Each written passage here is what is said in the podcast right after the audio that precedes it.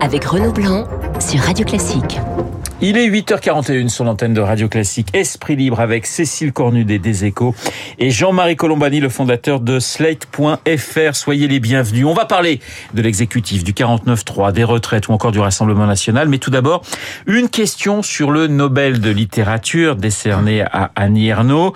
Jean-Marie, votre réaction à, à ce Nobel? Ernaux, elle mêle littérature, sociologie, mais aussi politique. Oui, c'est-à-dire c'est c'est de la sociologie à partir de l'intime. C'est-à-dire euh, tout est autobiographique chez elle, mais en même temps, elle ne se raconte pas elle-même, elle raconte notre histoire, l'histoire de notre époque.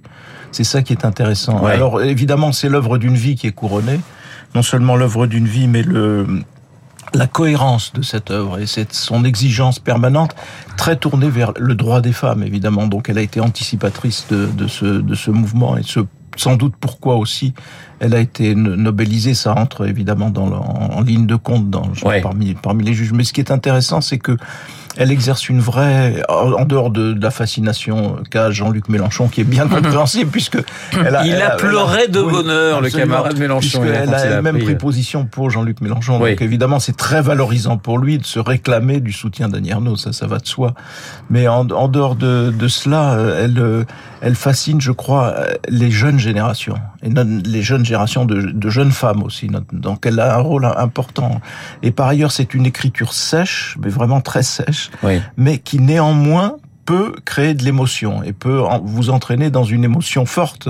C'est ce qui fait au, au fond sa, sa qualité littéraire. Et c'est toujours la même question, c'est de séparer, euh, j'allais dire, l'écrivain, l'artiste en quelque sorte, des prises de position. Parce que vous vous rappelez, il y a eu MeToo, il y a le féminisme, il y a Mélenchon, il y a des prises de position très dures contre Israël, par exemple, et, et, et, et d'autres cas. Oui, moi-même, j'ai été sa victime d'ailleurs, parce Oui. qu'elle m'avait pourfendu après mon édito sur Tous Américains. Euh, après le 11 septembre, elle n'était évidemment pas d'accord avec Bah, c'est très classe, Jean-Marie, d'être Oui, évidemment d'avoir été critiqué par euh, Voilà. futur prix Nobel de littérature. Mais cela dit, euh, ce qui est intéressant, c'est que son, son, sa personne, son moi, en quelque sorte, s'efface toujours pour restituer une époque. Et c'est ça, c'est très précieux, notamment dans La Place, vous retrouvez toutes les années 50, le le tournant des années 50, 60, et ça, c'est assez fascinant, je trouve. Cécile. En tout cas, vous trouverez pas de position euh, d'elle récemment pour défendre les femmes euh, iraniennes. Donc c'est Ouais. c'est vrai que elle est elle est très politique et moi c'est peut-être ce qui me gêne. Hein. De, de fait, c'est vraiment pas mon auteur préféré. Mais bon, quand il faut pas bouder son son son, son plaisir quand on est français, une écrivaine française euh, nobelisée On comme pensait ça, à Houellebecq au euh, départ, on aurait dit, c'est tiens, pas voilà, on aurait dit c'est politique aussi. Donc Oui, tout est politique. Non, ça, ça vous aurait voulu dire que le les Nobel étaient pris d'une profonde déprime, hein, s'ils avaient récompensé. Michel Houellebecq, mais c'est je pense récompensé plus aussi à lui.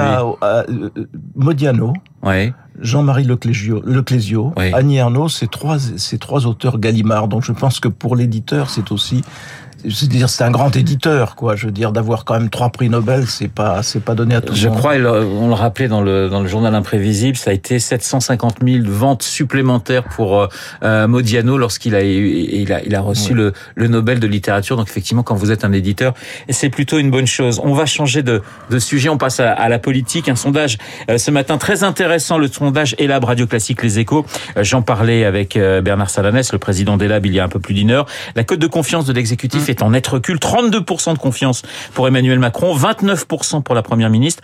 Attention, danger, j'ai envie de dire, hein, Cécile. Oui, parce que quand on regarde de près, qu'est-ce qui se passe? Bon, on a euh, toutes les, les, catégories euh, employés, ouvriers qui effectivement décrochent encore plus, euh, je pourrais dire, vis-à-vis d'Emmanuel Macron. Je pense que la séquence là qu'on vient de vivre sur les retraites a joué son rôle, mais plus inquiétant pour lui, son électorat aussi baisse sensiblement. Pourquoi? Parce que il, il y a vu des hésitations. Est-ce qu'il est, est-ce qu'il pourra réformer? Qu'est-ce que c'est que cette méthode? Qu'est-ce que c'est que ce Conseil national de la refondation Les retraites, il y va ou il y va pas. Donc en ce moment, il y a un doute et ça, il se lit euh, dans les sondages. Et je pense que ce n'est pas par hasard qu'Emmanuel Macron fait une télé euh, la semaine prochaine. On va en parler de la télévision, Jean-Marie. Ce, ce doute vient du fait que des, des deux erreurs d'Emmanuel Macron, qui ont été de ne pas faire campagne. Rappelez-vous, pour les législatives, il ne fait pas campagne, donc euh, il- du coup, n'ayant pas fait campagne, il ne sait pas, il n'a pas eu l'élan qui est normal et nécessaire quand euh, une fois une victoire. Regardez, il, il gagne et il ne se passe rien. Il n'y a pas d'attente particulière. Il n'a pas fait campagne et surtout, il a prétendu et obtenu de gagner seul alors que maintenant il essaye de prendre une position, une posture un petit peu différente.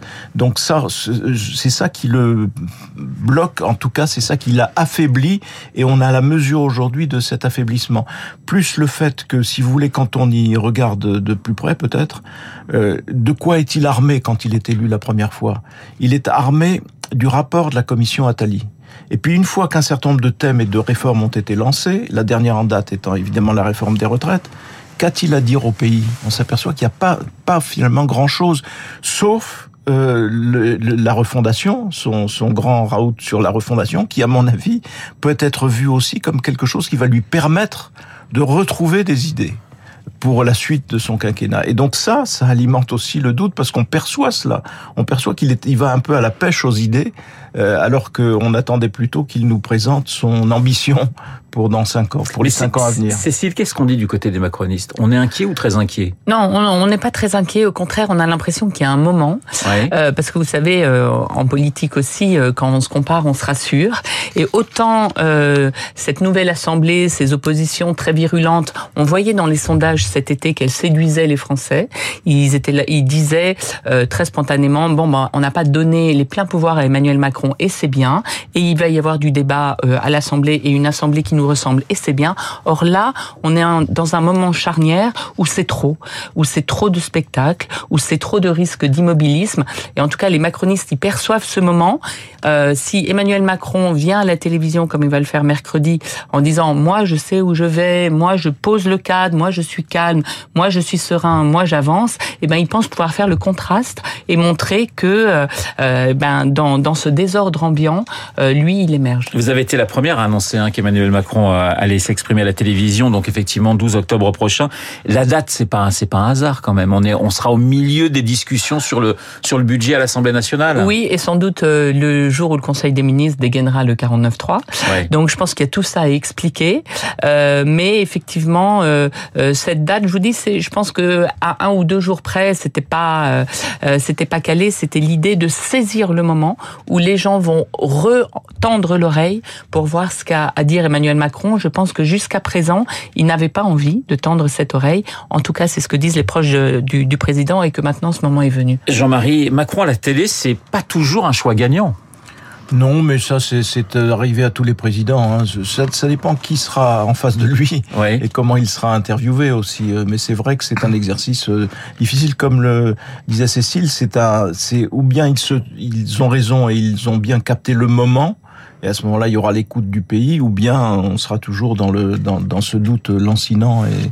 Mais cela dit, le, le, le climat que soulignait Cécile là, sur le sur le, à l'Assemblée, c'est pour le moment, ça profite surtout à Marine Le Pen, en fait, parce que euh, il y a d'un côté à l'extrême gauche la véhémence, la virulence, plus les querelles internes et l'hystérisation du débat, et donc euh, il lui suffit à elle de, de, de, rester tranquille, de, de, prononcer une petite parole ici ou là, et on se dit, oh, quelle sagesse, quelle mhm. intelligence.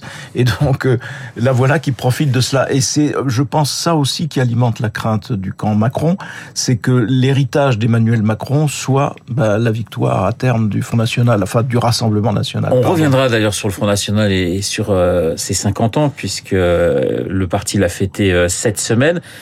Sur le 49.3, Cécile, vous en mmh. parlez. Ça veut dire que c'est clair maintenant? On va le dégainer la semaine prochaine?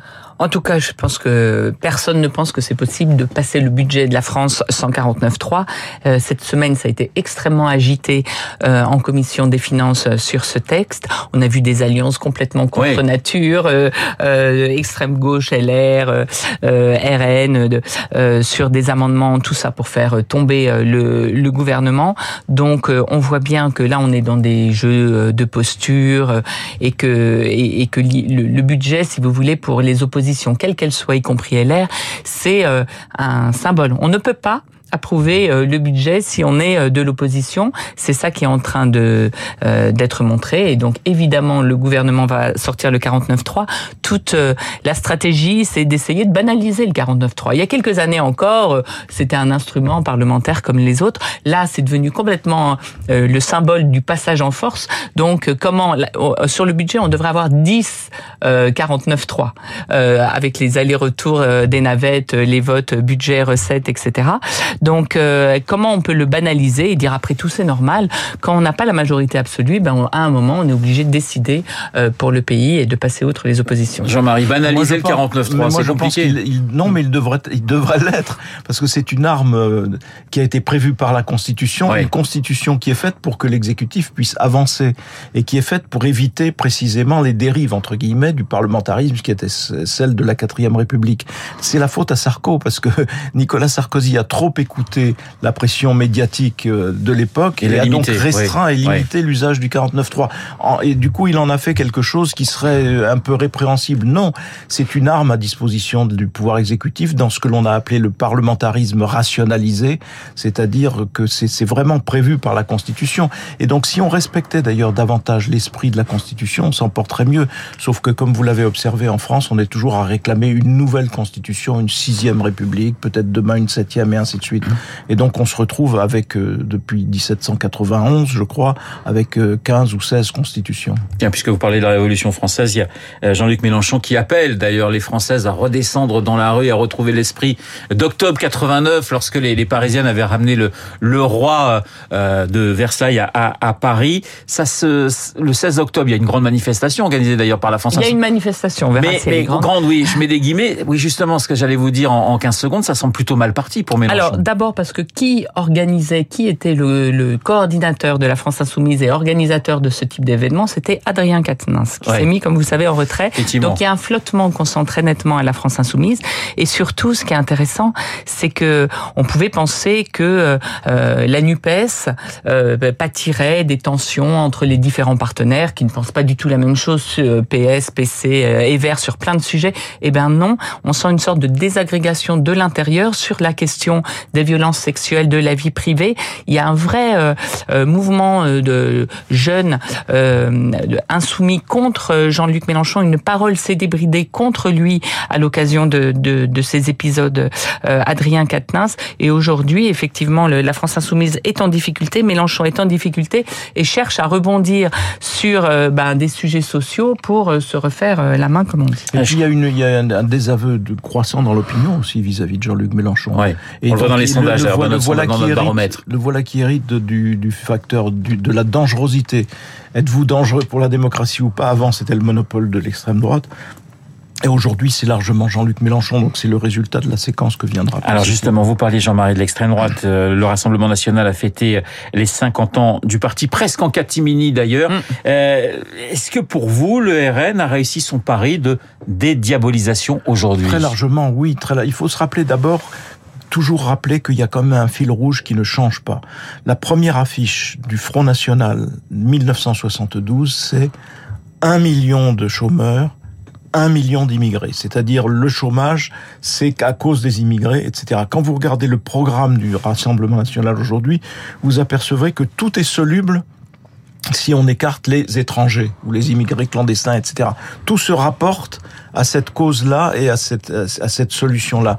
Donc ça, c'est vraiment le fil rouge. Mais par ailleurs, ce qui s'est passé en, en, en tant d'années, c'est évidemment qu'on est passé de Jean-Marie Le Pen à Marine Le Pen. Donc on est passé de quelqu'un qui était vraiment l'héritier euh, de, de, d'une famille politique née à Vichy. Je, je me souviens, pardonnez-moi de vous couper, de, d'heure de vérité où vous étiez face ah à Jean-Marie Le Pen. Et il y avait de la, il y avait de la tension. Quoi. Très très difficile parce que Jean-Marie Le Pen, quand il arrivait comme ça, il a imposé sa force physique. Il voulait d'abord imposer, euh, si vous voulez, une domination physique et, et vous vous envoyez tout de suite dans les cordes. Et c'était très très difficile de le, de le contrer. En effet, moi mon pire souvenir, c'est l'émission où il a lancé le mot sidaïque. Ouais. Ben, quand il vous lance sidaïque euh, comme ça en face de vous, qu'est-ce que vous répondez? C'est très difficile d'avoir suffisamment de répartie pour relancer le, le, les choses. Mais pour revenir à votre question initiale, ce qui est important dans le parcours du Front National, c'est qu'ils ont capté le vote ouvrier, le vote dit populaire, le vote ouvrier, et qu'ils ont remplacé de ce point de vue-là le Parti communiste. Euh, donc ça, c'est évidemment un, élément très important dans la, vie politique française. Et, et deuxième élément, Marine Le Pen avant, elle s'était inscrite dans le paysage national. Aujourd'hui, elle se fond dans le paysage. Donc, si elle se fond à ce point dans notre paysage, elle n'est plus dangereuse. Et donc, euh, on peut très bien imaginer qu'un jour, elle soit au pouvoir. Et ça, c'est deux, deux, deux éléments fondamentaux dans ce qu'est le Rassemblement national. Cécile, est en 30 secondes. Oui, il y avait deux options stratégiques, hein, justement, pour euh, capter et garder ce vote populaire dont parle Jean-Marie. Euh, Jean-Luc Mélenchon qui dit il faut il faut crier sa colère puisque les gens, les ouvriers sont en colère, et elle qui disait au contraire il faut se respectabiliser. C'était pas évident qu'elle ne perdrait pas euh, du côté de ses ouvriers et de toute cette cette partie de la population qui est effectivement euh, en rage. Eh bien pour l'instant, en tout cas, il y a eu un très intéressant sondage Ipsos dans le Monde cette semaine. Pour l'instant, c'est elle, y compris chez les catégories populaires, qui gagne ce match avec Jean-Luc Mélenchon. Merci Cécile, merci Jean-Marie. Cécile Cornudet des Échos, Jean-Marie Colombani, fondateur euh, du site d'information Slate. Merci d'avoir été ce matin dans le studio de Radio Classique pour Esprit Libre. Il est 8h57. Dans un instant, nous allons retrouver Augustin Lefebvre pour la météo.